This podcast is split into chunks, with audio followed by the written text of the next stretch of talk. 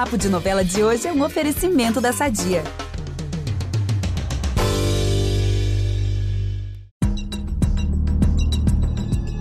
Nada como uma derrota após a outra, não é mesmo? Nos próximos capítulos de Pantanal, Juma, Jove e Tadeu vão passar por dias difíceis, no maior clima de que tudo parece estar perdido.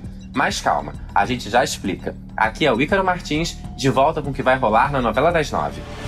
Como eu contei em episódios anteriores, a crise econômica chegou para a família Novaes e para o Zé Leôncio também.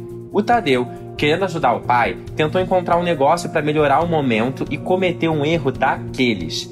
Na hora de fechar o contrato com os compradores de gado, ele descobre que o dinheiro só vai cair daqui a 60 dias. A gente nem precisa contar como o Zé Leôncio reagiu com essa, né? com muita raiva, é claro, com direito a sermão para deixar o Tadeu completamente arrependido. É claro que ele não vai deixar essa história mal resolvida assim, mas isso a gente conta outra hora. Já para Jume e para o Jove, no Rio de Janeiro, a sensação também é de um verdadeiro 7 a 1 Depois de jogar a Nayara na piscina, a Juma perdeu toda a moral que tinha com as moradoras da mansão. A Mariana vai arrumar a mala da menina onça sem permissão. E quando o Jove for confrontar a avó, ela vai jogar uma novidade daquelas na cara dele: que ele e a Juma estão com passagens compradas para voltar pro Pantanal. Mas calma, porque depois de tanta tristeza, a gente tem um pingo de esperança. Nos próximos capítulos, a Muda vai ganhar um amor. Tá, um amor um tanto bandido, mas um amor. O Levi vai se aproximar dela e o casal vai ser flagrado pelo Tibério, que é totalmente apaixonado pela garota.